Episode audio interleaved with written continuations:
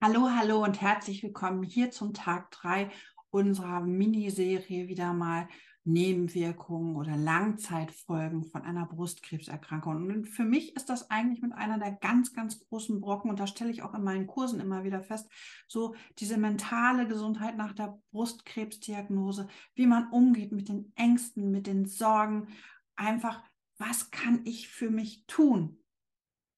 Und wir alle kennen das ja, dass das einfach auch ein hammerhartes Thema ist, was uns einfach echt immer wieder eiskalt über den Rücken laufen lässt. Also wenn wir das bei Freunden, bei Bekannten mitkriegen, wenn wir selbst wissen, der Arzt guckt womöglich schon schräg, dann weiß ich eigentlich schon, uh, das ist jetzt gerade mal ähm, wirklich wieder so eine Hammernummer. Die Angst vom Rückfall, wir haben was gefühlt oder die Sorge, die wir dann haben. Ne? Also das kann ja einen Rattenschwanz hinter sich herziehen, wie Schlafstörung, Unruhe, Konzentrationsstörung.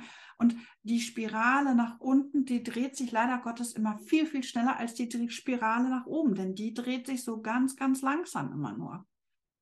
Und wie man da mit diesen Langzeitfolgen umgehen kann oder wie man da einfach auch mit hausieren kann für sich, das ist ganz, ganz wichtig, dass man das einfach weiß.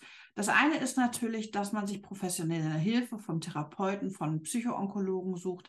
Aber wir alle wissen einfach auch, dass das natürlich echt ein Problem ist, weil ein Termin kurzfristig zu bekommen, ist ja immer ein Desaster. Und ich weiß einfach auch, es gibt ganz, ganz viele Selbsthilfegruppen, die mich damals persönlich immer runtergezogen haben, anstatt wirklich nach oben gebracht haben oder dass ich nach vorne blicken konnte. Von daher muss man einfach auch mal gucken, wie gehe ich damit um. Also generell würde ich immer sagen, man sucht sich einen Psychologen, mit dem man das einfach mal thematisieren kann. Wie gehe ich damit um? Was kann ich damit machen? Einfach auch für mich Dinge zu erarbeiten. Das ist aber schwierig und da gibt es einfach auch diese psychoonkologischen Berater, so wie wir es oder wie ich es zum Beispiel einer bin. Such dir da so jemand, der dich da unterstützen kann, der dich aus diesem ja, wirklich aus diesem Puffer rausholt, damit du wieder nach vorne blicken kannst. Und das ist ganz, ganz wichtig. Denn diese emotionale Achterbahn, die man durchläuft, die ist einfach galaktisch und die kann sich keiner vorstellen, der nicht diese Todesangst einfach schon mal hatte. Und das wissen wir einfach alle, wie es ist. Generell möchte ich dir aber so ein paar Dinge mit auf den Weg geben, um da einfach auch mal zu gucken, wie du damit umgehen kannst. Also das eine ist natürlich immer, dass du regelmäßig zu deinen Nachsorgeuntersuchungen gehst. Das tust du ja sowieso, um einfach so ein bisschen die Angst zu nehmen. Ernähre dich einfach gesund, denn eine gesunde Lebensweise sorgt einfach auch dazu für, dass du das Rückfallrisiko minimierst oder minimieren kannst. Das sorgt auch für ein besseres Wohlbefinden, ähm, genügend Schlaf, ist klar, ganz, ganz wichtig, ausreichend Bewegung. Das macht schon mal ganz, ganz viel mental mit einem. Genutze deinen Freundeskreis und deine Familie, um einfach auch mal ein bisschen mit denen zu sprechen, deine Sorgen, die du hast. Ähm, auch das ist ganz, ganz wichtig und hör einfach auch mal bei denen zu, wie die das so wahrnehmen. Denn die stehen genauso hilflos davor und ähm, wissen nicht, wie können sie dir jetzt helfen, wie können sie dich unterstützen. Und ich möchte dir an dieser Stelle einfach auch nochmal sagen, diese Angst vor einem Rückfall, die ist total normal. Die habe ich jetzt nach zehn Jahren auch immer noch und ähm, die kann ja auch keiner im Endeffekt nehmen, aber man kann einfach machen, dass man da besser mit umgehen kann. Ne? Solltest du Probleme haben, beim Psychologen einen Termin zu bekommen, dann wende dich einfach mal an deine Krankenkasse. Die können dir in der Regel auch nochmal helfen. Die wissen, wie, was man machen kann, wie du da schneller einfach drankommen kannst. Ähm, es gibt ganz, ganz viele Möglichkeiten, um da wirklich ganz, ganz viel zu machen.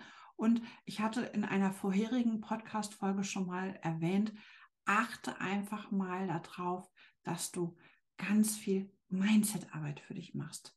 Mindset-Arbeit ist super, super wichtig. Mach ganz viele Entspannungsübungen, auch wenn du sagst, was soll ich denn jetzt mit Entspannung machen? Ich habe Angst.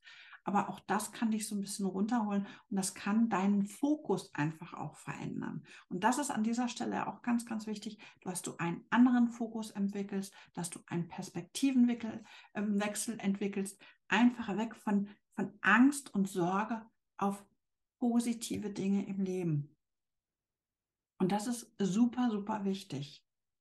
Also auch das sind Dinge, die ich zum Beispiel regelmäßig immer wieder mit meinen Teilnehmern mache, um einfach mal wirklich, ja, die Welt auf, die Kopf, auf den Kopf zu stellen. Und ähm, das macht ganz, ganz viel mit einem mental. Und das ist auch eine super, super wichtige Sache, um einfach besser mit dem nächsten Arzttermin womöglich umzugehen, um einfach mit dem besten, ähm, wenn man den nächsten Knuddel fühlt, damit bis zum nächsten Arzttermin das aushalten zu können. Denn ich muss manche Situationen einfach auch aushalten können. Ne? Also auch das ist ganz, ganz wichtig. Aber nichtsdestotrotz ist an dieser Stelle nochmal als Abschluss zu sagen, ähm, es reißt einen mental ganz, ganz furchtbar runter, aber es gibt auch wieder Licht am Horizont. Und das möchte ich dir einfach nochmal sagen. Auch da kann man gemeinsam miteinander arbeiten und da kann man auch ganz, ganz tolle Dinge erarbeiten. Wenn du noch Fragen hast oder Anregungen hast, dann melde dich bitte gern bei mir. Ich helfe dir gern oder ich äh, greife auch gerne mal dein Thema auf, was du hast. Ja, und ich würde mich freuen, wenn du meinen Kanal hier abonnieren würdest oder wenn du mir einfach auch eine positive Bewertung da lassen würdest. In diesem Sinne wünsche ich dir noch einen wunderschönen Tag und bis zum nächsten Mal.